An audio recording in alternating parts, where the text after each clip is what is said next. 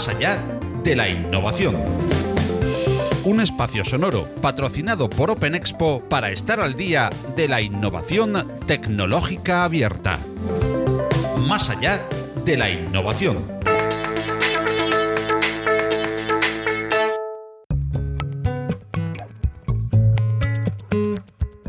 Hola, buenos días a todos. Hoy vamos a hablar de innovación y tecnología, nuevos escenarios operativos para la seguridad y la defensa. En este capítulo especial del podcast de Más allá de la innovación, vamos a recibir a dos grandes profesionales que van a estar en este curso que se celebrará del 30 de junio al 3 de julio eh, de manera virtual en la Universidad de, Cartagena sobre eh, esta temática de innovación y tecnología. Veremos temas como eh, seguridad privada, amenazas hipersónicas, guerras del futuro. Hablaremos también de un proyecto que se llama eh, Fuerza 35, exoesqueletos, el panorama legal en el reconocimiento facial, de computación cuántica, que de hecho en este podcast vamos a, a profundizar, detección de amenazas, protección de infraestructuras críticas, usuario en la ciberseguridad, ciberinteligencia, Unmanned Aerial System, el UAS, inteligencia artificial, que también trataremos más en profundidad en esta edición de podcast, geopolítica, amenazas biológicas, tecnologías genéticas, nanotecnología, impresión 3D y muchísimos más temas. Es decir, que este curso eh, de más de 25 horas eh, realmente trata un montón de temas y con eh, muchísimos grandes profesionales y grandes ponentes en este, en este ámbito. ahora mismo estamos con Ángel Gómez de Ágreda y Ramses Gallego Iglesias ¿Cómo estáis? ¿Qué tal estáis? Eh, ¿Qué tal estás, Ángel? Eh, muy buenos días, Felipe. Estupendamente. ¿Qué tal tú? Pues muy bien. Aquí una tarde ya de verano, ya podemos decir que estamos en verano. Y tú nos vas a hablar en este curso el día 1 de de julio de inteligencia artificial, ¿correcto? Exactamente. Bueno, este, lo primero decir que es, es un privilegio estar eh, de nuevo en este curso que empecé, digamos, coorganizando yo hace cuatro años y que el primer ponente de ese curso de hace cuatro años fue precisamente Ramsés Gallego con una de sus muy energéticas eh, presentaciones. Es un curso que siempre se ha caracterizado por tener ponentes de una talla extraordinaria y estar siempre vehiculado en torno a una temática de la más absoluta actualidad. Y en tu caso, pues como comentábamos, eh, vas a hablar de inteligencia artificial. En, en, un minutillo nos puedes comentar qué aspectos de la inteligencia artificial vas a tratar en, en tu ponencia. Bueno, como estamos hablando eh, fundamentalmente de temas de seguridad, vamos a ver las distintas aplicaciones que tiene la inteligencia artificial en seguridad y en defensa. Toco algunos de estos temas en mi libro, en El Mundo Orwell, Manual de Supervivencia para un Mundo Hiperconectado, sobre todo en tema de eh, vigilancia de espacios, eh, detección de criminales o de personas, identificación, reconocimiento facial, reconocimiento de voz, reconocimiento de patrones a la hora de, andar, por ejemplo, pero también vamos a ver la parte relacionada con la defensa. Desde la aplicación de la inteligencia artificial a la ciberdefensa, tanto al ataque como a la defensa, como la sensorización del campo de batalla y la automatización de los procesos en el campo de batalla y en la retaguardia, en procesos logísticos, por ejemplo, incluyendo evidentemente los sistemas de armas autónomos letales, lo que serían los robots asesinos que llaman algunos, que sería la, el llevar la inteligencia artificial a su versión más, más hard, ¿no? más de hardware, en donde se aplican los algoritmos sobre robots para que actúen de una forma más o menos autónoma. Ha quedado muy claro, aunque luego volveremos y profundiremos sobre algún aspecto de la inteligencia artificial, que pueda ser, por ejemplo, la, la parte también ética, que es una parte muy, muy importante. Y ahora seguimos en esta introducción con Ramsés Gallego Iglesias. ¿Qué tal está, Ramsés? Hola, encantado de estar aquí, eh, Felipe, y de poder articular pues, un mensaje de valor para tus oyentes alrededor de lo que creo,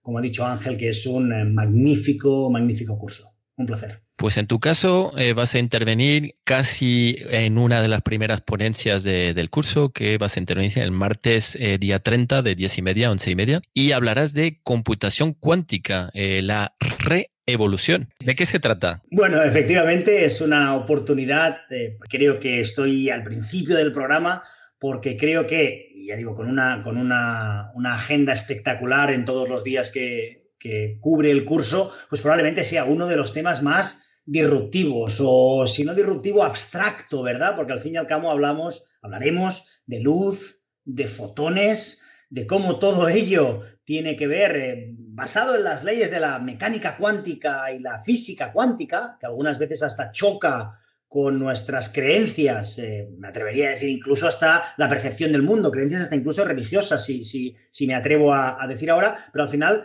choca con nuestro entendimiento del mundo, pero al final está absolutamente demostrado de que la naturaleza funciona a nivel nanoscópico, pues de manera cuántica, y que la implicación que eso puede tener y tendrá en cuestiones tan importantes en ciberseguridad como la manera en la que creamos y mantenemos secreto, cifrado o encriptación, pues todo eso sin duda me parece tremendamente interesante. Ya digo, el resto del programa es, eh, es maravilloso, pero probablemente esta sesión, pues bueno, sea más una, sesión para abrir boca de todo lo que viene después y sobre todo, como se dice en inglés, el food for thought, ¿no? Es decir, eh, tiempo para pensar, cosas para, en las que pensar, de las mil temas que hay que, hay que abordar en defensa, en protección, digo, a nivel estatal, a nivel comunidad, a nivel, a nivel mundo, pues una de las conversaciones que creo que merecen por lo menos tenerse es de la, de la computación cuántica, Felipe. Muchísimas gracias. Eh, de hecho, pues computación cuántica como inteligencia artificial, en este podcast nos vamos a decir lo que es. Eh, os invitamos, de hecho, a, escuchar eh, los podcasts que hemos hecho respecto a este tema,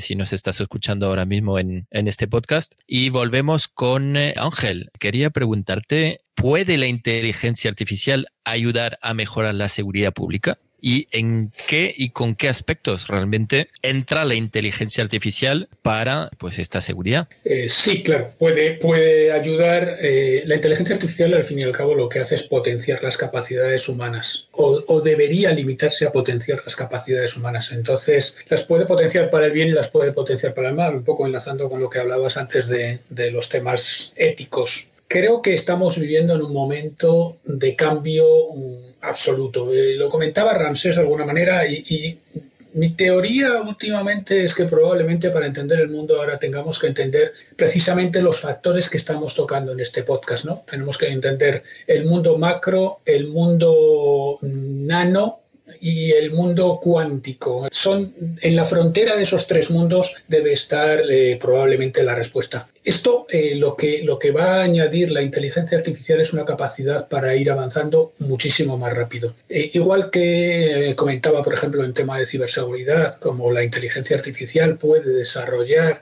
pues una búsqueda de patrones de ataques que te permitan defenderte más fácilmente, también va a desarrollar patrones de, de, ataque más eficientes que van a alterar el equilibrio entre la lanza y el escudo que ha habido siempre. El problema con la inteligencia artificial yo creo que es el uso que le queramos dar. Podemos aumentar la seguridad con una mayor vigilancia, con un mayor control, con reconocimiento facial, con reconocimiento de patrones, pero al mismo tiempo estaremos afectando probablemente a dos aspectos que son fundamentales. La autonomía del ser humano y la dignidad humana. La autonomía en cuanto a que al fin y al cabo las decisiones que se toman son limitadas eh, y si las máquinas toman más decisiones de, de una forma autónoma, nosotros vamos a tomar menos, lo cual puede ser un alivio hasta cierto punto mientras sigamos manteniendo un margen de actuación lo suficientemente amplio y la dignidad humana en cuanto a que al fin y al cabo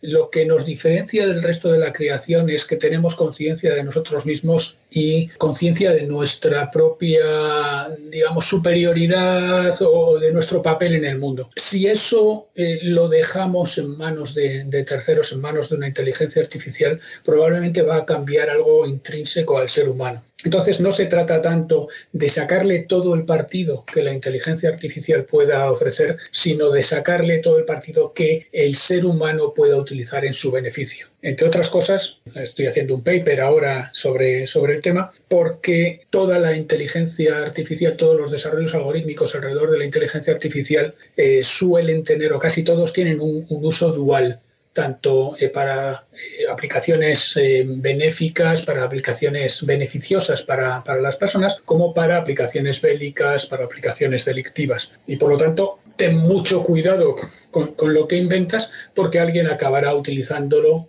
en contra de ti. Lo mismo puede ocurrir con los otros campos en los que estamos, en los que estamos hablando. Luego creo que la mención a los factores éticos que has hecho hace un momento es particularmente relevante en el campo de la inteligencia artificial. De alguna manera lo que, lo que ocurre es que hasta ahora teníamos que diferenciar seres eh, racionales de seres no racionales, pero eran seres vivos los dos. Ahora tenemos seres no vivos, pero que también van a tener un cierto tipo de racionalidad y a los cuales estamos dotando de la capacidad para tomar una serie de decisiones. Entonces vamos a tener que reubicarnos como seres humanos en este, en este esquema global. Y en materia de regulatorio, eh, bueno, eh, ¿cuál es la regulación y la normativa en cuanto a la inteligencia artificial en el uso de un ámbito eh, pues de seguridad o de ciberseguridad? ¿Hay algo que de alguna manera plasme lo que se puede hacer o lo que no se puede hacer o cuáles son los límites? No, muy poco, muy poco porque ahora mismo, por ejemplo, en el ámbito de defensa, con respecto a los sistemas de armas autónomos, se reúne dos veces al año un grupo de expertos en la sede de Naciones Unidas en Ginebra, el grupo de expertos gubernamentales dentro del ámbito de, estudio de otras armas que son particularmente destructivas o, degradantes para el ser humano. Eh, los mismos que, por ejemplo, limitaron el uso de las minas antipersonal eh, por, por que se quedaban esparcidas en el terreno y 20 años después de que acabara la guerra, pues seguían ocasionando víctimas. ¿no? Este, este grupo está intentando regular precisamente eh, los usos bélicos de la inteligencia artificial con el problema de que los países que están más avanzados precisamente en el desarrollo de estos sistemas son los que más pegas ponen para su regulación. Eh, las ventajas cualitativas que introduce el dominio de los sistemas de inteligencia artificial en el ámbito bélico y en casi cualquier otro ámbito eh, hacen que sea muy difícil que alguien vaya a renunciar. Y precisamente los que están más avanzados son los que tienen más capacidad para vetar las resoluciones en estos, en estos ámbitos. En ámbitos eh, legales, por ejemplo, de policía predictiva, de aplicación de algoritmos para las concesión de la libertad condicional. Eh, lo que se está viendo es que hay muchísimas limitaciones en cuanto a la introducción de sesgos en estos eh, y las decisiones que toman pero eh, estamos en un proceso de ensayo, de prueba-error, en el que la mayor parte de las veces lo que estamos haciendo es trasladar los sesgos humanos en, función de la muestra que le damos a, los algoritmos para aprender. Estamos trasladando esos sesgos a los procesos automáticos de decisión. O sea, estamos delegando la responsabilidad sin aliviar de ninguna manera los prejuicios y los sesgos que ya teníamos introducidos nosotros. Regulación prácticamente ninguna y se va eh, parcheando sobre la marcha sin tener una visión de conjunto de lo que se quiere regular todavía. Sí, sí, que hay muchísimo trabajo aquí, tanto a nivel eh, empresarial como eh, a nivel de, de, Estado. En este campo hay un trabajo importante si no queremos que se nos vaya esto de, de las manos. de, hecho, de hecho, es importante lo que, lo que dices, pero no, no es que haya un ámbito empresarial por un lado y un ámbito estatal por otro. Creo que tiene que haber un ámbito conjunto en el que empresas, en el que estados y muy importante sociedad civil trabajen de forma colaborativa en la definición de qué criterios, qué estándares queremos eh, introducir en la inteligencia artificial. Pues yo soy por una inteligencia artificial abierta, y que, que, al final eh, sea lo más eh, abierto posible y ver cómo, cómo evoluciona, aunque la regulación es un, es un punto importante. Volveremos a, a, ello, pues más adelante también vamos con otra revolución, en este caso una reevolución que hemos comentado antes con la parte de los, la computación cuántica.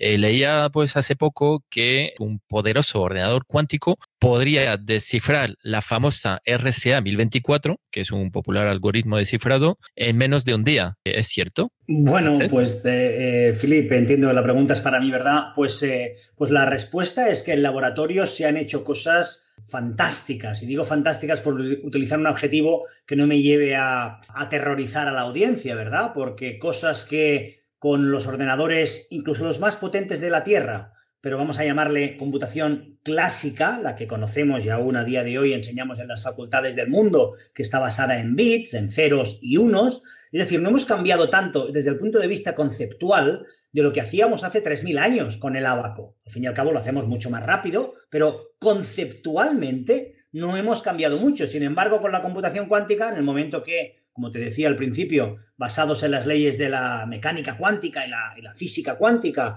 eh, tienes conceptos tan interesantes como la superposición, que básicamente es que una, en concreto un fotón, ¿verdad? Pero un estado de materia puede estar en dos lugares a la vez o tener dos valores simultáneamente, pues la verdad, como te decía, rompe nuestra, nuestra concepción del mundo clásico. A tu pregunta, ¿qué quiere decir? Que eso implica que ya no solo, y por eso la sesión se llama, se llamará la que tendré el, placer de hacer ese 30 de junio, ¿verdad? A las 10 y media, 11 y media, se llama la reevolución, porque, bueno, evoluciona sobre conceptos que todos entendemos y la audiencia entenderá, que son, pues, protección, defensa, activos digitales, gestión de la identidad, cifrado, secreto, pero lo reevoluciona en cuanto a velocidad y capacidad de proceso. Tu pregunta es absolutamente relevante porque lo que tanto los dos fabricantes principales de computación cuántica, aunque hay otros intereses que no son empresas privadas. Y ahí lo dejo por si queréis abrir, queremos abrir la puerta a la geopolítica y la geoestrategia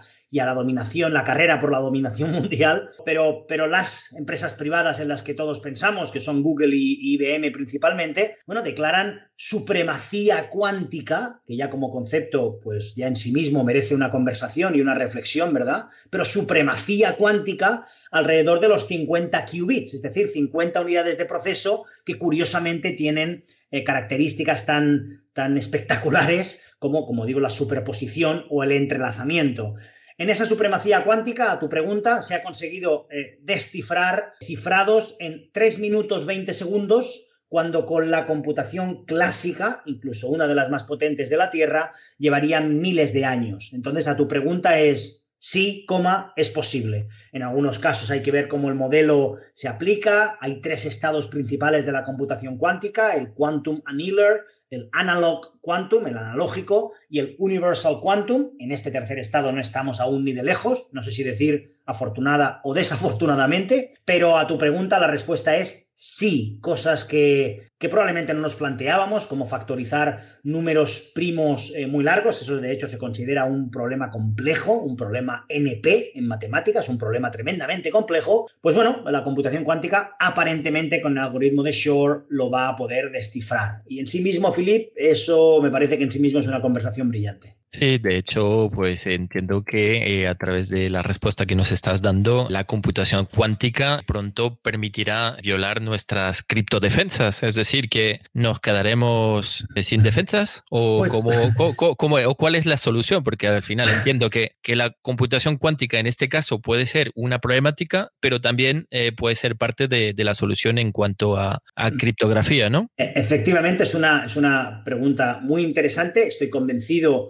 que los expertos también, y debatiremos eso en, el curso, que creo que es uno de los objetivos del podcast, y, celebrar, aplaudir, pues que en muy pocas ocasiones se tienen todos esos días con, esa multidimensión. Y lo digo porque, si bien es verdad que voy a responder a tu pregunta, Claro, pienso en pues, el coronel que tenemos eh, en, en, este podcast, los múltiples expertos en defensa y militares y gente con una visión del mundo que, bueno, que, que, yo pues lamentablemente no tengo, pero sí que puedo decir que Claro, es que ya hay una solución, y lo pongo entre comillas a través de este podcast, que no se me ve, pero, pero sí que se me oye lo entrecomillo lo de la solución, porque el NIST en Estados Unidos, el National Institute for Standards and Technology, vaya, una asociación que propone estándares y, y buenas prácticas y guías, ¿verdad? Ya ha propuesto una solución, una criptografía, como tú bien decías en tu pregunta, post-cuántica, una criptografía que sea resistente a los ataques cuánticos, ¿vale? Pues brillante, ya tenemos solución. Bueno, tenemos solución propuesta, escrita en un papel. Ahora hay que elevarla a ver si se convierte en un estándar mundial. Y como ya digo, los expertos que me acompañan y me acompañarán saben mejor que yo, bueno, hay que poner al mundo de acuerdo. Y para eso, pues hay que estar de acuerdo. Y para eso hay que sentarse, supongo que en reuniones maratonianas en las que bueno, que los intereses deben pesar mucho, comerciales, geopolíticos, de estrategia, de dominación, de soberanía digital. Entonces, mi respuesta es doble. Por una parte es, qué bien que la computación cuántica puede ser vehículo de defensa, puede ser vehículo de mejora en las estrategias de protección y de defensa, bueno, qué mal, porque realmente un ataque cuántico rompe, como bien decías, cual, o romperá, perdón, quiero hablar en futuro, perdón, no, no rompe, sino romperá en futuro cualquier cifrado conocido por el hombre hoy, de hecho, cosas que aún a día de hoy enseñamos en la facultad, como son los cifrados de curva elíptica, los cifrados de Diffie-Hellman, los, los cifrados de RSA, como ponías tú el ejemplo. Entonces, problema o solución, o ambas cosas a la vez, que de hecho en computación cuántica se utiliza mucho, pues sí, ambas cosas a la vez, y sobre todo desde el punto de vista de solución, pues que en ese sentido, bueno, eh, la dominación o el interés de algunos países, pues al igual nos hace que no estemos de acuerdo en los próximos años. Y esto también me parece, me parece tremendamente relevante, ¿no? Lo que nos va a costar estar de acuerdo en algo tan importante como esto, Filipe. Lo dices en los próximos años, de aquí a cuánto tiempo eh, estimas, sacando tal vez la bola de cristal, que esta computación cuántica realmente estará en boca de todos y, será algo eh, real más que eh, pues pruebas ensayos en algo muy definido, en un laboratorio muy, muy estanco, que al final entiendo que estos computadoras cuánticas necesitan bastante, un sitio bastante estable, sin mucho movimiento. ¿De aquí a cuánto tiempo es realmente es realidad según tú?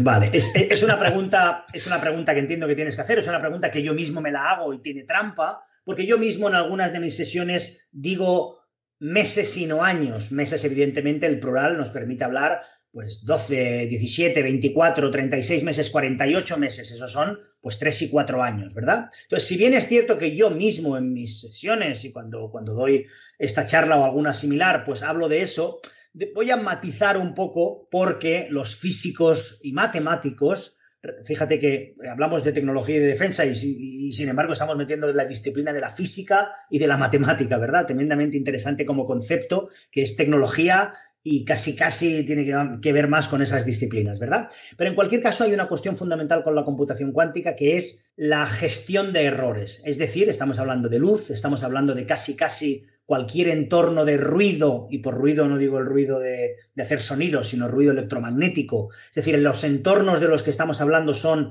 eh, exquisitamente críticos y son altamente inestables. Entonces, cuando estamos en los órdenes de magnitud de 50 qubits, de 100 qubits, incluso en laboratorio se, estima que se tienen 2068 qubits, bueno, ya me parece un logro, una hazaña espectacular, un salto cualitativo y cuantitativo de, que, de la, que la humanidad nos acordaremos de ello. Claro, el tema para que la computación cuántica sea amenaza, y en esto que decíamos en la pregunta anterior, Philip, es que tenemos que llegar a 10.000 qubits. Para llegar a 10.000 qubits se necesita una corrección y una gestión de errores, es decir, de luz que se va, de fotones que no llegan, tremenda. Y en eso pues no te voy a engañar, para eso todavía no hay una solución clara, en teoría sí, pero en la práctica no. Entonces yo mismo que, en un escenario digo, y lo digo, y pues eso, ¿no? Meses desde ahora, es decir, pues eso, ¿no? 48 meses, venga, 4 años o 36, ¿no? 3 años. Probablemente sea, ahora me atrevo a, o debo decir, ser un poco más realista, probablemente una década. Que en cualquier caso una década, una década vuela, ¿verdad? En cualquiera de nuestras líneas temporales, una década,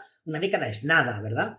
pero en cualquier caso sí que sé que no hablamos de 50 o de 100 años, que hablamos, pues eso, de esa reevolución a la que hago mención en mi, en mi título, que me parece que 10 años, 8 o 7, realmente son suficientemente cortos para tener esa, esa realmente supremacía de la que hablábamos, Felipe. Pero vamos, años pocos y no décadas, hablando de alguna gente me pregunta, 30, 50 años. Eh, profesor. no, la verdad que no. Por suerte o por desgracia, la verdad que no. A ver, una década es, eh, es muy poco tiempo. La verdad, la escala humana es eh, poquísimo tiempo. Pues si me permites, me gustaría hacerle una pregunta a Ramsés, porque precisamente estos días eh, ha estado hablando de un logro chino que de todas formas yo había oído hace unos años que habían conseguido una comunicación cuántica vía satélite en aquel momento edad con Irán y ahora han batido su récord de distancia. No entiendo muy bien lo del gato de Schrödinger y mucho menos lo de la, lo de la comunicación cuántica. Cómo de significativo es el récord este que han conseguido los chinos. Ah, pues muchas gracias, Ángel. Este es tremendamente significativo y voy a intentar responder en dos o tres niveles, ¿verdad?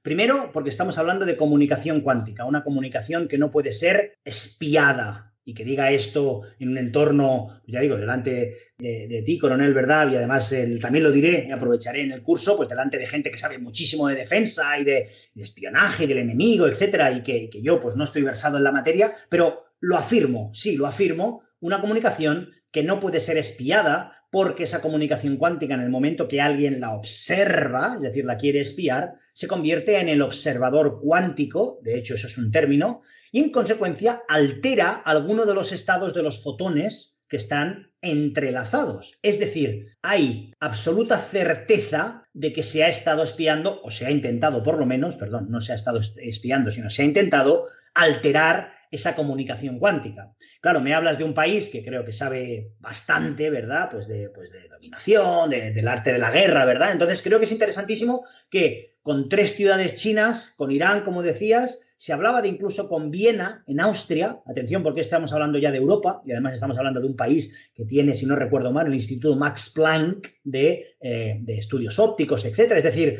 interesante el juego aquí geopolítico, ¿verdad, eh, ¿verdad Ángel? Pero, pero que encima es decir, ese es mi primer nivel de respuesta, pero que encima además se consiga todavía más distancia, esos fotones que te digo que están entrelazados, que en inglés queda muy chulo, que se llama entanglement, es decir, el entrelazamiento es que dos fotones a miles de kilómetros de distancia, uno en la estratosfera o en la atmósfera, donde esté ahí arriba orbitando la Tierra, y otro en la Tierra, en China, en Austria o en, o en, Irán, conocen el estado de uno, uno, y otro, ¿verdad? Entonces, ya digo, yo no soy físico, pero cuando te hablan de viaje en el tiempo, paso, pero eso es literalmente viaje en el espacio. Es decir, dos fotones son como hermanos gemelos, se conocen y están entrelazados a miles de kilómetros de distancia, insisto, uno en un satélite en la atmósfera, estratosfera, donde esté, y otro en tierra. Entonces, encima que puedan alargar y mantener ese entrelazamiento, Ángel, en más kilómetros de distancia, también me parece un salto cualitativo y cuantitativo que no hace más que demostrar que estamos en los, los inicios de, de comunicaciones súper, súper, súper, súper secretas, de, situaciones que pueden llevarnos a la integridad de la información, y eso en el ámbito militar que bien conoces, en el ámbito de la, ya digo, de la geopolítica, de la geoestrategia, wow, me parece, me parece fundamental. Me parece un capítulo de un libro que estamos escribiendo, o están escribiendo, muy interesante, Ángel. Y yo, pues mira, tengo una pregunta. Estabas hablando de, de China en este caso. ¿Quién lidera esta batalla cibernética pues, que, hay hoy en día pues, en, este mundo de los datos, de la tecnología, China, Europa, bueno, China o Asia, si queréis meterlo allí, no, no solo poner China, ¿no? Asia, Europa, eh, Estados Unidos, Corea, si metemos ahí Corea aparte, eh, ¿hay, algún líder en esta gobernanza de las TIC o que eh, sepan mejor pues, gestionar la, la, soberanía tecnológica? Es decir, gobernanza y soberanía. Yo, voy a responder muy rápidamente desde la parte cuántica. Aprovecho y también le lanzo la pregunta a Ángel, que sé que es un experto y parte de su libro es brillante en todo ello. Es decir, yo voy a responder mi parte cuántica, pero creo que tiene un ángulo a, y tu pregunta creo que Filipa habla de, bueno, en general, entonces, en la cuántica básicamente es, y por este orden, China y Estados Unidos. En Estados Unidos, empresa privada, he dicho Google, IBM, incluso Microsoft, tiene un, ya un lenguaje de programación para computación cuántica. Atención, porque ya no hablamos de esos grandes monstruos de Internet, que lo son, pues Microsoft también lo es, pero hablamos de un Microsoft, vaya, que es el del Word, el del Excel, el del PowerPoint y el de OneDrive, pues que resulta que tiene una arquitectura de software orientada a computación cuántica que se llama Liquid. Entonces, quiero decir, cuando estas compañías invierten mucho en ello, quiere decir que algo hay. Entonces, estos, estos dos grandes países, por supuesto, Canadá está haciendo cosas desde la Universidad de Waterloo, Australia está haciendo cosas, lo lamento, pero África está fuera del, eh, fuera del ámbito, ¿verdad? Del mapa, ¿no? Y la pobre Europa, y la pobre Europa, eh, con todos los problemas que tiene Europa, de, pues eso, ¿no? De una Europa, no sé si unida o desunida, ya no sé cómo etiquetarla, pues sí que tiene una inversión para computación cuántica, se llama el Quantum Manifesto, eso está escrito, pero sin embargo aún esa, pobre Europa estamos peleando por quién se lleva qué. Si es, por ejemplo, en Barcelona, que está el, el, ICFO, que es el Instituto de Ciencias Fotónicas, ¿no? que es el Instituto de Ciencias Fotónicas de, que está ahí en Castelldefels,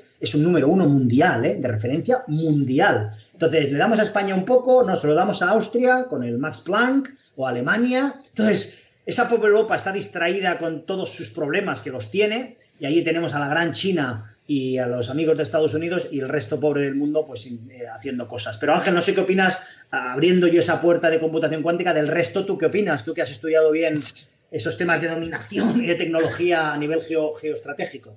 Estaba buscando ahora mismo una estadística de estos días precisamente con respecto a, lo que yo considero que es el centro de gravedad, no solamente de la inteligencia artificial, sino de, de toda la innovación en general, que es el talento dónde se genera el talento, dónde se desarrolla y dónde trabaja realmente. Más de la mitad de los investigadores de universidades chinas acaban trabajando en Estados Unidos, acaban desarrollando sus estudios de doctorado, sus estudios avanzados en Estados Unidos y se quedan a trabajar en Estados Unidos. Cierto que últimamente hay una cierta tendencia a que por las condiciones en las que se está en Silicon Valley hay algunos que se están volviendo a China, no solamente chinos, sino incluso americanos europeos. El talento se está produciendo en Estados Unidos, en China y en, y en Europa. En Estados Unidos, Europa y China, si queremos por ese, por ese orden, pero fundamentalmente está siendo explotado, está siendo... Las inversiones tienen lugar todavía principalmente en Estados Unidos. Luego creo que Estados Unidos en general tiene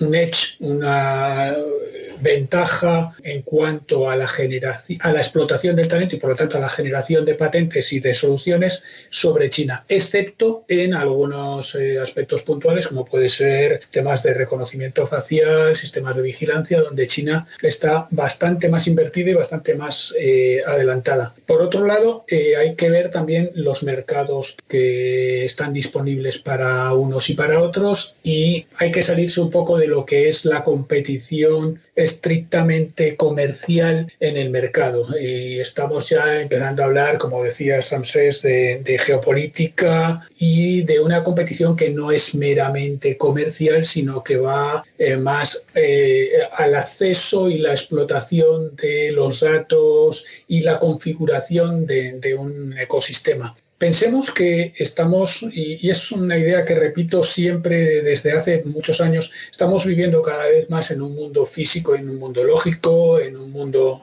analógico y en un mundo digital. Y el mundo digital, el mundo lógico, es artificial. Entonces, eh, el que sea capaz de construir, el que fuera capaz de construir ese mundo digital, tendría la capacidad para dictar las leyes de la naturaleza de esa parte del ecosistema. O sea, aquí nos estamos jugando muchísimo más que una tecnología, más que una herramienta. Nos estamos jugando poner el entorno, poner el escenario, no solamente los actores, sino el escenario también. Y el escenario, igual que la banda sonora, condiciona muchísimo la obra que se está interpretando. En ese sentido, eh, lo razonable y lo eficiente sería un mundo mucho más colaborativo en el cual eh, se uniesen las capacidades en las que van avanzados cada uno de los actores. Ahora mismo la tendencia es justamente la opuesta. Estamos avanzando hacia una balcanización en, Internet, hacia una separación, fragmentación, si queremos, de, de la parte digital. Estamos avanzando hacia un mundo en el cual se ponen trabas a las tecnologías de otros países, en el cual más que intentar construir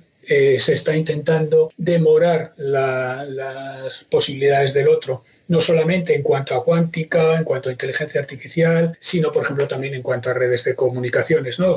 al final está todo muy relacionado. Creo que la situación actual muy probablemente no se va a resolver únicamente por factores tecnológicos, no va a ser simplemente quién tiene las mejores empresas, las mejores patentes, el mejor talento, sino que van a intervenir efectivamente factores, por un lado, comerciales y sobre todo geopolíticos en cuanto a eh, los, eh, el alineamiento de bloques, en cuanto a modelos sobre los cuales se va a construir ese, ese mundo digital, ese ecosistema digital.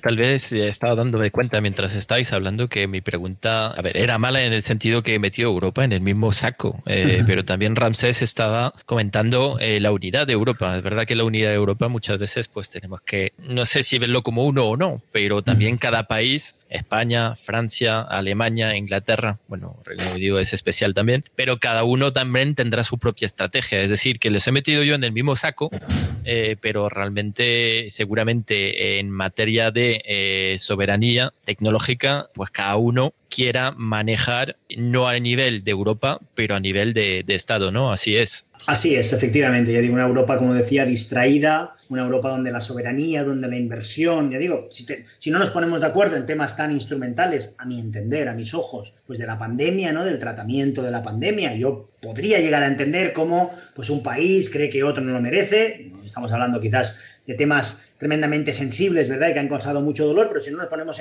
de acuerdo en temas que me parecen instrumentales y pilares como la sociedad, eh, ya digo, la sanidad o la educación, pues cómo nos vamos a poner de acuerdo que cómo nos repartimos el billón de euros, insisto, es una cifra está marcada en el Quantum Manifesto, mayo del 2016, por cierto, eso es cuando empezó el Quantum Manifesto a ponerse en marcha, y pongo entrecomillado lo de marcha, como para ponernos, ya digo, si no nos ponemos de acuerdo en unas cosas, como para ponernos en otras. Entonces, sí, una, una Europa creo que distraída con otros temas, pues también de capital importancia, que otros países con otros regímenes políticos y con otras voluntades, con otras unidades, pues bueno, pues lógicamente aprovechan en cuanto a inversión, en, el, en, ese, en esa conjunción de lo privado y lo público, y bueno, pues avanzan a otras velocidades, ya digo, de hecho hay un continente, hemos mencionado África, que lamentablemente se ni se entera, ¿no? Entonces, bueno, pues un mundo, un mundo si cabe, como bien cita, como bien cita Ángel en su mundo, en, su libro, perdón, el mundo Orwell, en el que pues eso, ¿no? De varias velocidades, ¿no? Donde los desequilibrios todavía se acentúan, ¿no? Eh, y se acentuarán más. Y eso, pues a caballos de la tecnología, no deja de ser, no deja de ser o debe ser motivo de preocupación, ¿verdad? Es, sí, efectivamente, es, es que el, el sueño de las grandes potencias es precisamente una Europa desunida, no solamente en, lo tecnológico, sino en lo económico, en lo comercial, en lo político, porque eso precisamente les permite negociar uno a uno con los 27 miembros en lugar de negociar contra un bloque de, o negociar con, no necesariamente contra, negociar con un bloque de, de 27 que es bastante más potente. En Europa se produce muchísimo, muchísimo talento. Lo que no hay efectivamente es una unidad política. Eh, yo siempre digo que cualquier ejército, me, vuelvo a, llevar eh, eh, la conversación a mi, a mi terreno, pero cualquier ejército es caro si no se tiene algo que, que proteger, si no se tienen objetivos claros, si no se tienen intereses que proteger, ¿no? Si no existe unos intereses, no existen unos intereses comunes en Europa, difícilmente se puede hacer una estrategia coherente para conseguir esos intereses que no existen como Europa. Luego, lo primero que tendría que haber, evidentemente, es un interés común de Europa en avanzar en una misma dirección. Si, como decía Ramsés ahora hace un momento, nos ponemos a hablar de solidaridad cuando en realidad de lo que tendríamos que estar hablando es de reequilibrios entre, entre unas regiones y otras, eh, eh, igual que el agua, por ejemplo, no se cobra al precio que se, que se debería cobrar porque se considera que es un bien que debe estar al alcance de todo el mundo y sin embargo es algo que es vital para, para la supervivencia. A lo mejor el sol de España eh, o, del sur de Europa o las condiciones de vida del sur de Europa tampoco se están cobrando al precio que deberían cobrarse para eh, los del norte. Es decir, que, que, no se trata tanto de solidaridad, de limosna, de ayudas, como de reequilibrios dentro de Europa para conseguir una sociedad más igualitaria dentro, dentro de unos estándares de vida altos en Europa. Es, ese concepto sigue sin existir en, en Europa y por lo tanto difícilmente va a haber unos intereses comunes que nos permitan hacer una estrategia para hacer frente a lo que eh, en algunos casos están hablando de colonialismo digital. Acabo de, colgar en, Twitter y en LinkedIn un, un par de papers, uno de, del embajador Ramón Blecua y otro del catedrático eh, de la Politécnica de Madrid, Claudio Feijo, sobre feudalismo digital y el otro eh, hablando sobre eh, diplomacia tecnológica. Esto tenemos que enlazarlo con una visión distinta y colaborativa del mundo, dentro de Europa en principio y después para poder negociar con los demás. Pues muchísimas gracias a, los dos. Pues yo me quedo con lo, último que comentabas de diplomacia tecnológica. Me ha gustado el, concepto. De hecho, ahora en cuanto terminemos iré a, a las redes y, las publicaciones. Pues nada, muchísimas gracias a, ambos. Pues todo lo que hemos hablado y muchísimo más en el curso de innovación y tecnología, nuevos escenarios operativos para la seguridad y la defensa, que se va a celebrar del 30 de junio, junio, eso es con N, al 3 de de manera virtual en la Universidad de Cartagena. Toda la información estará en eh, la web www.upct.es en cursos, cursos de verano y este mismo curso que hemos citado antes. Muchísimas gracias. No sé si queréis añadir algo en, en cierre de este podcast. Desde luego que no se pierdan nuestros oyentes el curso porque hay una enorme cantidad de información y les va a sorprender los desarrollos que están poniendo en marcha las Fuerzas Armadas, las Fuerzas Cuerpos de Seguridad y la industria que hay alrededor de Fuerzas, Cuerpos de Seguridad y Fuerzas Armadas en relación a la innovación y a la tecnología. Yo, por supuesto, también eh, eh, celebrar que exista el curso. Cuando leo la agenda y, pienso que, digo, no solo tengo el placer de participar, sino, sino que quiero estar y estaré como asistente, porque leo cosas como vehículos submarinos y futuro de los conflictos en el mar, evolución del escenario antisubmarino, la responsabilidad del usuario en ciberseguridad, la aplicación de la ciberinteligencia en el mando y en el control de las fuerzas, y pienso, bueno, es algo en lo que, sin duda, como estudiante, como ciudadano, me atrevo a decir que creo que estaremos tremendamente inspirados por lo que se explica eh, esos días y ya digo, celebrar y aplaudir ese curso que creo que es relevante para todos, independientemente de la aplicabilidad que se pueda tener en, eh, digo, en los trabajos que se desarrollen, porque creo que de lo que habla, habla de defensa, habla de sociedad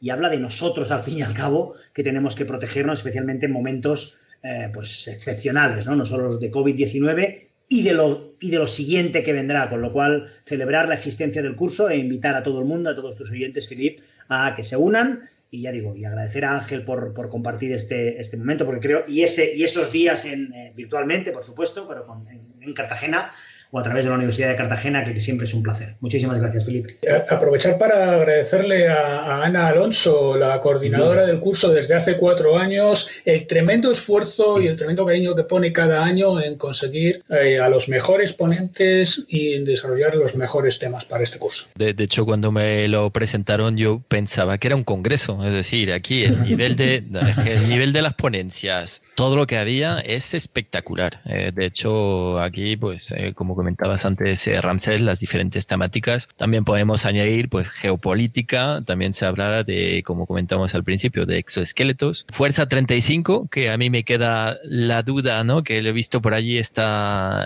este, este tema y, saber qué es esto de, Fuerza 35 y todos los eh, otros temas que hemos hablado en este podcast. muchísimas gracias y, nos vemos muy pronto. Gracias, Felipe. Gracias, Felipe. Un abrazo, Ramsés.